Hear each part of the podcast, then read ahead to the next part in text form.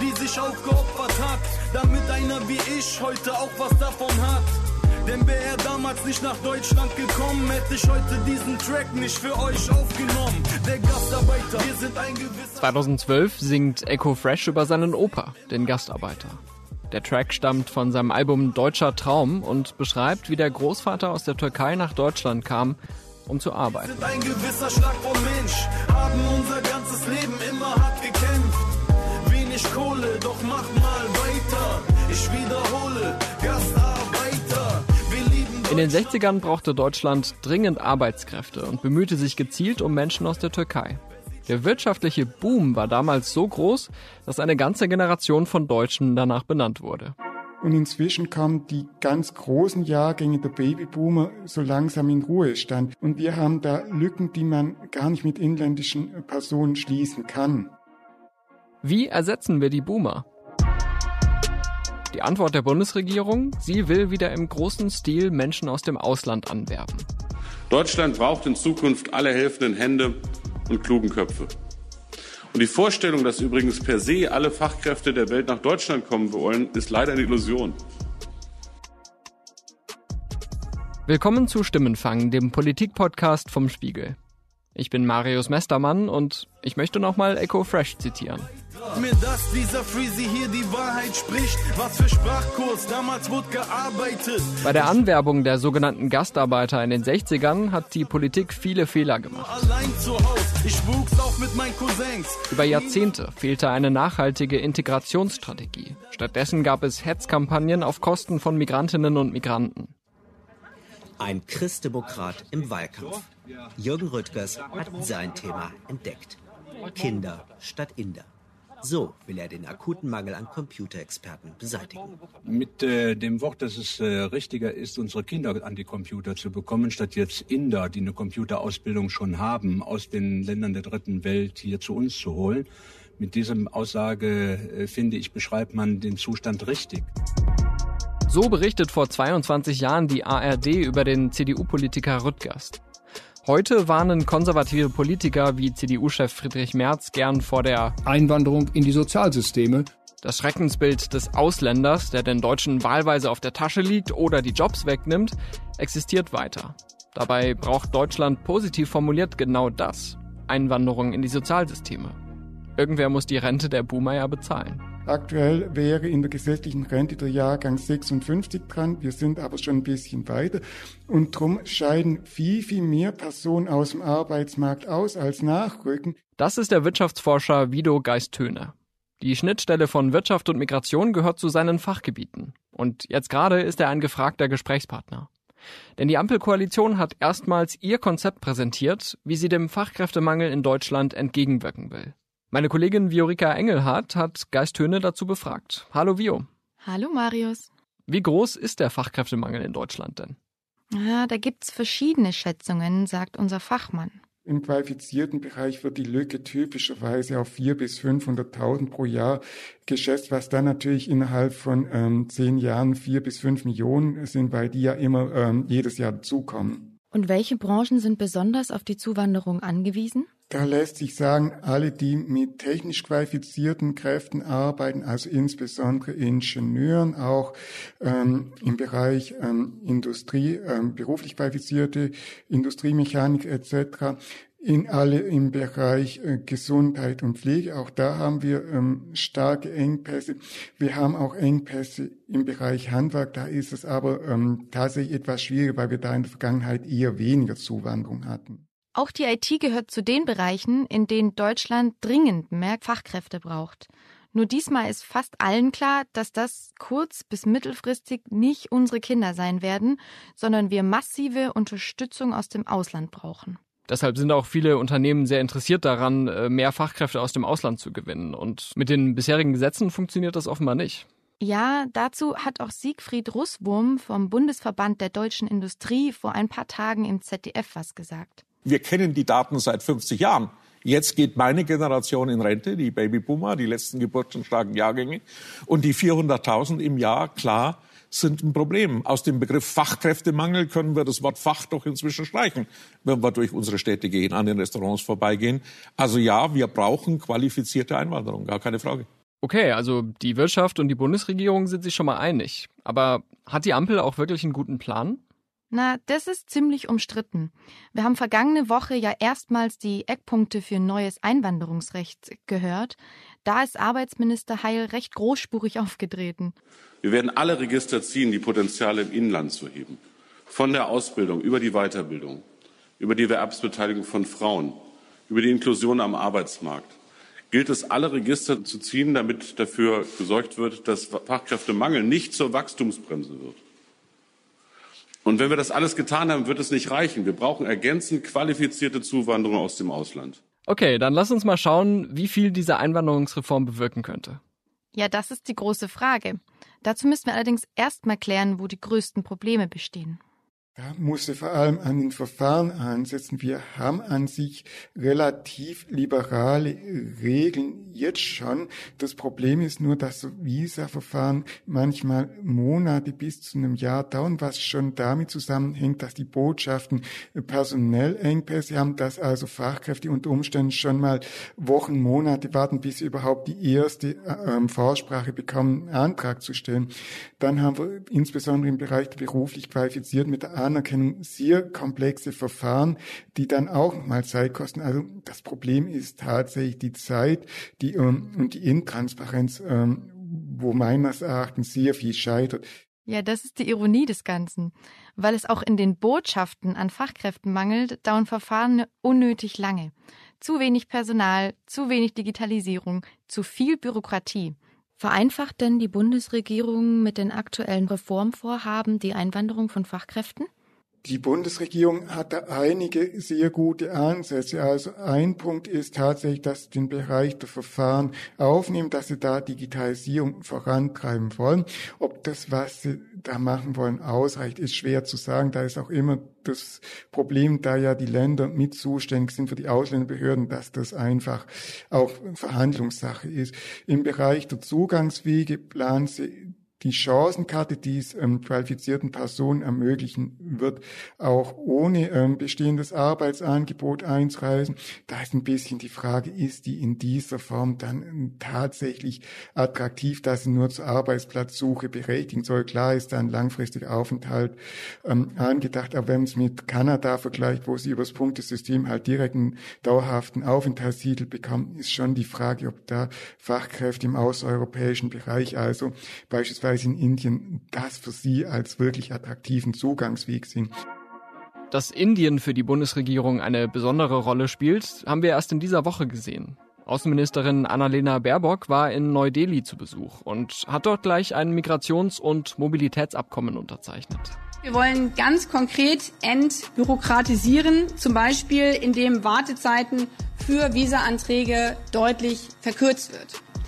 Denn wir wollen, dass hochqualifizierte Fachkräfte und junge Menschen aus Indien zukünftig leichter nach Deutschland kommen können, um dort zu studieren, zu arbeiten oder eben eine Ausbildung zu beginnen. Und ein weiterer wichtiger Punkt ist, dass die Möglichkeiten der Einreise ohne Anerkennung eines beruflichen Abschlusses gestärkt werden sollen. Also einmal, das gibt schon im Bereich IT, soll ausgeweitet werden, dass Personen mit entsprechender Berufserfahrung einreisen können. Einmal, dass Personen erst einreisen können und die Prüfung im Land erfolgt da haben wir definitiv einen Problempunkt, das kann helfen. Da ist halt die Frage, ob das in der Praxis funktioniert und das ist noch etwas schwer abzusehen. Welche Länder sind denn unsere wichtigsten Konkurrenten im Wettbewerb um Fachkräfte? Im Wettbewerb um Fachkräfte würde ich sagen, letztlich die angelsächsischen Länder, allen voran natürlich die USA, weil es einfach ähm, einer der größten Arbeitsmärkte weltweit Welt ist. Dann ähm, Natürlich Kanada, Australien, Neuseeland mit ihrer Einwanderungstradition, teilweise auch die europäischen Länder. In zunehmendem Maße hat China vom Hintergrund demografischen Wandel da auch Interessen, ist natürlich noch niedriger entwickelt. Das sind so meines Erachtens die wichtigsten Länder. Und was sind bei uns die wichtigsten Hürden für Einwanderung von Fachkräften? Die Verfahren Intransparenz und lange dauernden Zugangswege brauchen sie im Moment einen äh, bestehenden ähm, Arbeitsvertrag in der Regel. Das ist natürlich problematisch, wenn sie so lange warten müssen bei einem Arbeitgeber, wenn er eine Vakanz hat, die halt auch innerhalb von drei Monaten, nicht innerhalb von einem Jahr besetzen will. Also es hängt, hängt schon sehr stark an den Verfahren. Ein anderer Punkt ist, dass man natürlich auch immer im Blick behalten muss, dass es weltweit gar nicht so viele Personen gibt, die nach deutschen ähm, Maßstäben qualifiziert sind. Im hochschulischen Bereich ist die Vergleichbarkeit der Abschlüsse noch besser gegeben. Im beruflichen Bereich ist es vor dem Hintergrund der unterschiedlichen Systeme natürlich schwierig. Wie meinen Sie Intransparenz? Das sieht man ganz einfach, wenn man mal nach Kanada schaut. Wenn Sie dort ähm, die Homepage vom zuständigen Ministerium aufrufen, bekommen Sie direkt erläutert, was brauchen Sie. Haben Sie da eine erste Abfrage online, wo geprüft wird, äh, kommen Sie in Frage oder nicht. Und wenn da ein Ja steht, dann bekommen Sie die Aufforderung, ähm, die entsprechenden Unterlagen einzureichen. Es ist sofort transparent, was brauchen Sie, wie lang dauert das. Wenn Sie das in Deutschland machen wollen, es gibt da schon Informationsangebote wie Make It in Germany, aber auf den offiziellen Homepages der Bundesregierung versuchen Sie da mal rauszufinden, wie viel kostet das, wie lang dauert das, äh, irgendwelche derartigen Informationen. Das ist unglaublich schwierig. Auch deshalb ist Kanada für Deutschland ein Vorbild. Erleichterung für Menschen mit praktischen Berufserfahrungen, eine Ausdehnung der Blue Card, eine Ausdehnung der Westbalkan-Regelung und die Einführung einer Chancenkarte mit Punktesystem nach dem Vorbild erfolgreicher Einwanderungsländer wie Kanada. Die Blue Card, die der FDP-Politiker Konstantin Kuhle da anspricht, ist ein befristeter Aufenthaltstitel für hochqualifizierte Arbeitskräfte für die EU. Sie wurde vor zehn Jahren eingeführt. Zuletzt gab es in Deutschland um die 70.000 Menschen, die mit Hilfe einer Blue Card hier leben und arbeiten. Fast ein Drittel von ihnen kam aus Indien. Aber offensichtlich lockt dieses System nicht genug Menschen hierher. Deshalb, zweites Stichwort, die Chancenkarte. Was soll das sein? Die Chancenkarte kommt von der Idee her aus dem kanadischen System. Im Prinzip sagt man da, wir möchten die Zuwanderung von Fachkräften nicht mehr an bestehenden qualifikationsadäquaten Arbeitsplatz binden, sondern Personen, bei denen wir erwarten können, dass sie sich gut integrieren können, die also ein sehr hohes Bildungsniveau haben, über Deutschkenntnisse verfügen, ähm, bei denen das auch vom Alter her passt, dass die ohne äh, bestehendes Arbeitsplatzangebot eine Zuzugsmöglichkeit erhalten können. Aber inwiefern ist denn Kanada vergleichbar mit Deutschland? Kanada ist von seiner Grundstruktur her äh, kaum vergleichbar mit Deutschland. Man kann sich inspirieren lassen, muss aber die unterschiedlichen Verfahren sehen. Kanada hat auch ähm, die Verfahrensabläufe viel stärker zentralisiert, was das natürlich viel, viel einfacher macht. Sie haben jetzt gerade schon von inspirieren lassen gesprochen. Wenn wir dann gucken, was wollen wir für Deutschland lernen, was in Kanada funktioniert oder nicht funktioniert? Man kann tatsächlich für ein Punktesystem aus Kanada die Kriterien übernehmen und müssen dann schauen, wie macht Kanada die Verfahren. Da können wir sehr viel lernen, weil da Kanada einfach viel schnellere Wege hat als Deutschland. Außerdem hat Kanada natürlich einen entscheidenden Wettbewerbsvorteil. Hubertus Heil sagt es so. Ich sag's leicht scherzhaft, es gibt nur 100 Millionen Menschen auf der Welt, die die deutsche Sprache sprechen. 80 Millionen wohnen schon bei uns, ein paar in Österreich, ein paar in der Schweiz. Ich will damit sagen, dass wir im Verhältnis zu anderen klassischen Einwanderungsländern, die angelsächsisch geprägt sind in der Sprache, Spanisch oder Französisch, schon einen Wettbewerbsnachteil haben. Umso mehr brauchen wir alle Kraftanstrengungen mit einem modernen Gesetz und mit der Umsetzung des Gesetzes. Und da werden wir in der Bundesregierung mit der Wirtschaft gemeinsam dran arbeiten. Aber wie viel kann man wirklich per Gesetz lösen? Diese Frage hat uns immer stärker beschäftigt, je mehr wir zu konkreten Fällen gehört haben. Bei der Recherche sind wir auf einen Twitter-Beitrag von Chris Piak gestoßen. Er berät internationale Fachkräfte bei der Orientierung auf dem Arbeitsmarkt. Dazu hat er ein Buch geschrieben mit dem Titel How to Win Jobs and Influence Germans. Und Piak schreibt auf Twitter, Fast alle meine Klienten sehen Deutschland als eine von mehreren Karrieremöglichkeiten. Findet sich ein besseres Angebot in Holland, US, UK, dann gehen sie halt dahin. Sein Fazit, Deutschland hat einen schlechten Ruf bei hochqualifizierten Fachkräften. Davon kann nicht nur Chris Piak berichten, sondern auch seine Frau. Ich heiße Evgenia Piak. Ich komme aus Usbekistan, bin da in Taschkent geboren, Hab nach 15 Jahren bin ich nach Moskau umgezogen, dort studiert, gearbeitet und mit äh, ja, 24 Jahren bin ich nach Deutschland gezogen. Jewgenia Piak hat ihren heutigen Ehemann im Urlaub kennengelernt. Die beiden lebten für eine Zeit zusammen in Moskau und vor gut zehn Jahren wollte er zurück nach Deutschland. Sie kam mit und die beiden heirateten. In Russland hat sie bei einer US-amerikanischen Großbank gearbeitet. Eigentlich ist sie studierte Übersetzerin, aber schon während ihres Studiums hat sie im Investmentbanking gearbeitet. Noch aus Moskau hat sie nach Jobs in Deutschland gesucht. Das brachte nichts. Sie hat einfach keine Vorstellungsgespräche bekommen. Und das, obwohl sie im Finanzwesen arbeitet, einer Branche, die auch in Deutschland unter dem Fachkräftemangel leidet. Im letzten Quartal brauchten sie dort erst 30.000 Leute mehr. Und trotzdem hat sich Evgenia Piak mit der Jobsuche lange schwer getan, auch als sie schon in Deutschland war. Mir wurde gesagt, ja, ihre Erfahrungen zählen nicht, sind nicht direkt äh, die Worte gewesen, aber äh, so war die Message. Deswegen habe ich eben acht Monate lang, auch als ich schon bei der IHK mein Praktikum gemacht habe, gesucht und war verzweifelt. Das war für mich eine sehr, sehr äh, schwere Erfahrung, die ich nicht gewohnt bin, weil ich eben in Moskau es so einfach gehabt habe. Und was ist Ihnen bei den Unternehmen aufgefallen, bei denen Sie sich beworben haben? Sie waren freundlich genug, also ich habe keine Feindlichkeit also von deren Seite äh, empfunden, aber sie haben mir halt gesagt, dass ja ähm, tut mir leid, sie sprechen nicht genug Deutsch und was sie getan haben, können wir nicht richtig einschätzen. Und die andere Aussage war, ihre Erfahrung passt nicht zu 100 Prozent zu unserer Stelle, zur Stellenausschreibung. Das heißt, ich habe dann zum Schluss in meinem Lebenslauf Sachen reingeschrieben, die so offensichtlich waren für meinen Job, die einfach nur Platz weggenommen haben für mich, weil ich gedacht habe, du kannst doch nicht alles reinschreiben. Aber das war mein äh, Gefühl, dass ich tatsächlich das machen musste, damit äh, diese Firmen dann nicht sagen, ich hätte das nicht gemacht. Gab es genug englische Jobausschreibungen? Oh nee, damals, vor zehn Jahren, gab es gar keine englischsprachige Jobanzeigen. Sie waren nicht aus, auf Englisch ausgeschrieben und nur auf Englisch konnte man auch nicht arbeiten. Was würden Sie heute sagen? Was waren im Nachhinein die größten Hürden für Sie hier in Deutschland, um anzukommen? Ehrlich gesagt, ganz viele schienen mir ein bisschen engstirnig zu sein. Sie haben mich gesehen und sofort angenommen, dass ich weniger qualifiziert wäre. Beim Einwanderungsrecht stellt sich die Frage, was ausreicht. Brauchen die Fachkräfte wirklich sofort exzellente Deutschkenntnisse oder ist ihre Berufserfahrung wichtiger?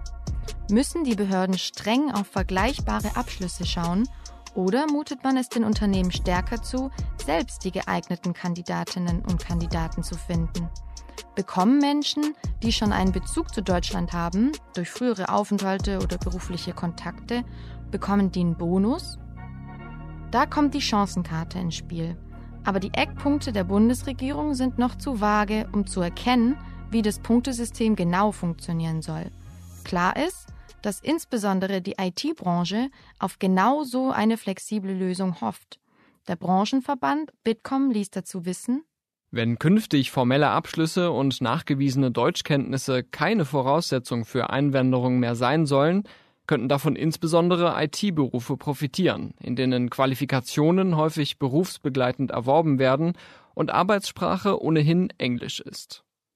Wirtschaftsforscher Vido Geist-Töne ist da allerdings skeptisch. Die deutsche Sprache ist eine ganz zentrale Hürde, weil wir einfach in den meisten Arbeitsumfeldern die Notwendigkeit haben, Deutsch zu sprechen. Wir haben ein paar hochqualifizierte Nischenbereiche, insbesondere im IT, wo Personen auch mit Englisch durchkommen, aber sobald es dann in den Alltag geht, wird es auch da schwierig. Also letzten Endes, Personen müssen Deutsch können. Um in Deutschland tatsächlich sich gut integrieren zu können, nicht nur in die Arbeitswelt, sondern auch in die Gesellschaft. Sehen Sie dann auch da Probleme auf deutscher Seite, also zum Beispiel, dass Unternehmen nicht genug Stellenausschreibungen auf Englisch veröffentlichen oder dass sie selber nicht flexibel genug sind und ähm, auch englischsprachige Arbeitsmöglichkeiten anbieten? Natürlich sind da die Unternehmen auch gefordert und die brauchen da natürlich auch durchaus von der Politik, aber auch von den Verbänden, also IHKs, Wirtschaftsverbände, einfach noch mehr Hilfe dabei, im Ausland zu rekrutieren. Es sind also auch die Unternehmen gefragt, wenn es darum geht, Deutschland als Einwanderungsland attraktiver zu machen. Die deutsche Sprache ist für viele Zuwanderer eine große Hürde. Unternehmen könnten es ihnen erleichtern, indem sie zum Beispiel mehr Jobs auf Englisch ausschreiben und weniger auf Deutschkenntnisse beharren. Zuletzt hat ja die Große Koalition 2020 ein Fachkräfte-Einwanderungsgesetz verabschiedet. Warum hat das denn nicht den gewünschten Effekt gebracht? Dazu ist zu sagen, dass wir gar nicht wissen, welchen Effekt das Fachkräfteeinwanderungsgesetz hatte. Das Fachkräfteeinwanderungsgesetz ist am 1. März in Kraft getreten, 2020. Am 15. März hatten wir Lockdown, hatten wir Grenzschließung, hatten wir die völlige Unmöglichkeit, aus Drittstaaten einzureisen. Auch im Jahr 2021 hatten wir alles andere als ein normales Migrationsgeschehen. Das haben wir eigentlich erst wieder seit 2022. Das heißt, die Corona-Pandemie hat die ganzen Umstände so sehr erschwert, dass man jetzt nicht beurteilen kann, ob und wie gut dieses Fachkräfteeinwanderungsgesetz von 2020 gewirkt hat. Definitiv. Sie können kein Einwanderungsgesetz bewerten, wenn Botschaften geschlossen sind, Reisewege unterbrochen sind, dass sie nicht umziehen äh, können. Und dazu noch kommt, dass die deutschen Firmen völlig verunsichert äh, waren, weil Lieferketten unterbrochen waren, weil ja der Lockdown waren, äh, auch keine ähm, Personalplanung unter normalen Umständen machen konnten. Und trotzdem hat da jetzt die Ampel offensichtlich den Handlungsbedarf erkannt. Wie schnell können denn die Reformen der Ampel den Fachkräftemangel beheben? Das äh, kommt darauf an, wie beherzt die Ampel vorgeht. Und wo haben Sie konkret Schwächen der Ampel in den Plänen gesehen? Eine konkrete Schwäche ist, dass die Chancenkarte nur zur Arbeitsplatzsuche berechtigen soll, aber nicht dann direkt diese dauerhafte äh, Perspektive Tiefe enthalten wird. Eine Schwäche ist, dass einfach zum Bereich Ausbildung äh, von Personen sehr wenig drinsteht. Es soll die Vorrangprüfung bei den ähm, beruflichen Ausbildungen von Drittstaatsangehörigen abgeschafft werden.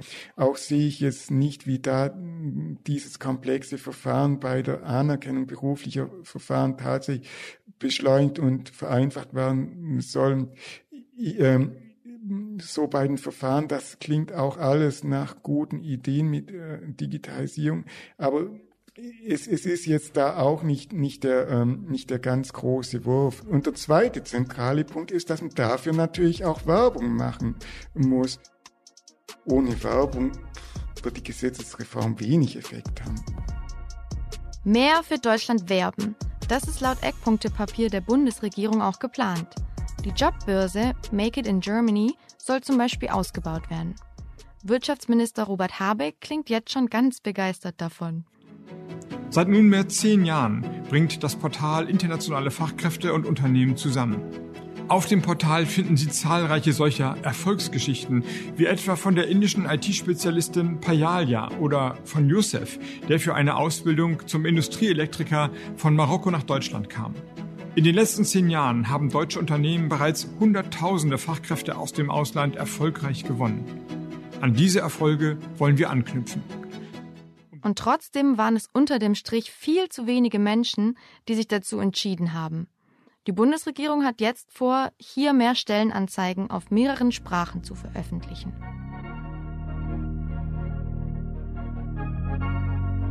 Wir müssen über die Anerkennung von Berufsabschlüssen sprechen. Aber das Problem ist, dass viele gar keinen haben. Die Unionsparteien sorgen sich ja, dass sich die Bundesregierung nicht nur Fachkräfte ins Land holt, sondern auch geringer qualifizierte Menschen. Ist das eine berechtigte Sorge? Die Sorge halte ich an der Stelle für unberechtigt. Die Schwierigkeiten mit der Integration treten eher bei anderen Migrantengruppen auf, wo wir eine gezielte Förderung haben. Da ist auch äh, das Thema, kann man Personen abschieben, muss man sie dulden, viel, viel relevanter, als was bei der Erwerbszuwanderung politisch gemacht wird. Wir haben viele Menschen hier, die im Arbeitsmarkt in Deutschland einfach nicht äh, verwendbar sind. Wir bekommen nach Deutschland viele Menschen, die hier im Arbeitsmarkt nicht unterzubringen sind. Und die, die wir brauchen, wollen nicht kommen. Der Begriff der Verwendbarkeit ist hier an sich nicht akzeptabel, aber wir haben natürlich Migranten, die sich sehr schwer tun, am Arbeitsmarkt Fuß zu fassen, weil ihre Bildungswege unterbrochen waren, weil sie nach Deutschland kommen und Lücken im Bereich der grundlegenden Fähigkeiten, Lesen, äh, Schreiben, auch Rechnen haben. Und da ist es natürlich sehr, sehr schwierig, in die in qualifizierte äh, Beschäftigung zu bringen. Fassen wir mal zusammen. Die Regierung will bürokratische Hürden abbauen und darf dabei nicht zu zaghaft sein. Unternehmen können sich nicht allein auf die Anziehungskraft von Deutschland verlassen, sondern sie müssen sich selbst mehr um Fachkräfte bemühen. Ja, und dann wäre da noch die Einstellung der Deutschen. Die Regierung muss aufhören, auf die Stimmung von den Rechten zu hören und sie sollen die Diskussion in die andere Richtung führen. Und äh, dann wird auch die Gesellschaft anders äh, denken. Ich weiß, dass die Mehrheit der Gesellschaft offen ist und wir müssen einfach in diese Richtung gehen. Das, das ist mein Wunsch. Ich hätte mir für mich vor zehn Jahren gewünscht, dass Menschen offener werden, obwohl Düsseldorf äh, als eine ziemlich offene Stadt gilt, dass ja Firmen offener werden, dass Mitarbeiter, die kein Deutsch sprechen, leichter aufgenommen werden und den vertraut wäre, dass sie äh, Englisch und den Job äh, lernen können. Ich wünsche mir, dass ich meine doppelte Staatsbürgerschaft kriegen könnte, weil ja, Deutschland hat mich ein bisschen in dem Sinne enttäuscht, weil ich habe mich integriert. Eigentlich schon nach drei Jahren habe ich perfektes Deutsch gesprochen. Nicht perfekt, aber gutes Deutsch. Äh, ich habe gearbeitet, zehn Jahre lang Steuern gezahlt, habe deutsche Freunde, habe zwei Kinder, die deutsch sind und ich konnte keine Sta Staatsbürgerschaft kriegen, weil meine usbekische nicht aufgegeben wurde oder ich konnte sie nicht aufgeben. Ich habe mich nicht willkommen gefühlt. Ich habe gef mich gefühlt, als würde mich das Land nicht akzeptieren. Es wirkt nicht gerade anziehend für internationale Fachkräfte, wenn in Deutschland Vorurteile gegen Ausländerinnen und Ausländer geschürt werden. Vido Geist Töne sagt aber, dass sich die Migrationsdebatte in den vergangenen 20 Jahren verändert habe. Wenn wir da an Slogans wie Kinder statt Inder zurückdenken, hatten wir in den 2000er Jahren noch eine sehr abwehrende Haltung. Inzwischen äh, ist da eine große Offenheit zu ähm, spüren. Man weiß, man braucht Migration auch, äh, sowohl 2015, 16, auch jetzt im Kontext der Ukraine gab es sehr viel gesellschaftliches Engagement, das auch diese Migrat Migranten ähm, willkommen geheißen hat, sie unterstützt hat. Und das sind auch auch ganz wichtige äh, Signale. Also da haben wir tatsächlich eine sehr positive Entwicklung in Deutschland. Auch wenn die CDU jetzt in der Opposition wieder etwas ähm, zurückrudert. Das eine ist es ja, Fachkräfte ins Land zu kriegen. Aber was müssen wir denn tun, um sie auch hier zu halten? Letzten Endes ist es das Thema äh, gute Bedingungen schaffen.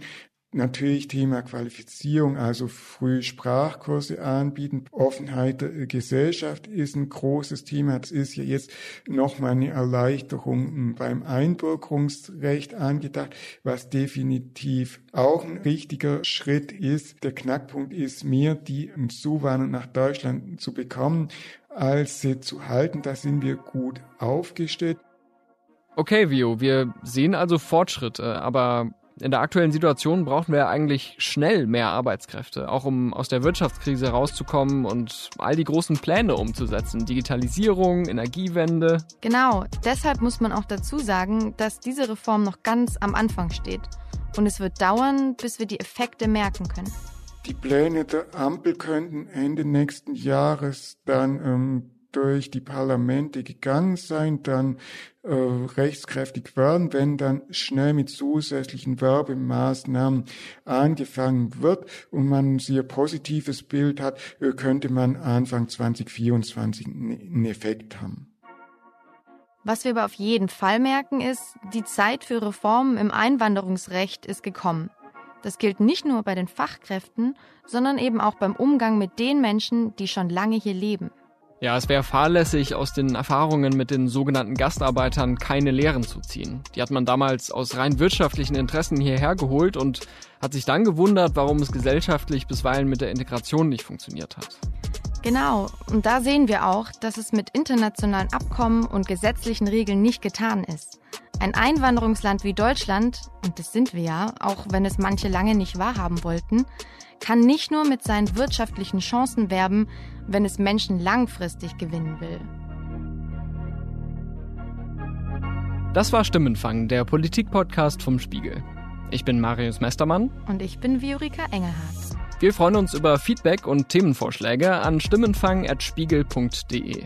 Und bei uns gibt's auch ein Punktesystem. Wenn Sie uns fünf Sterne geben, garantieren wir große Dankbarkeit.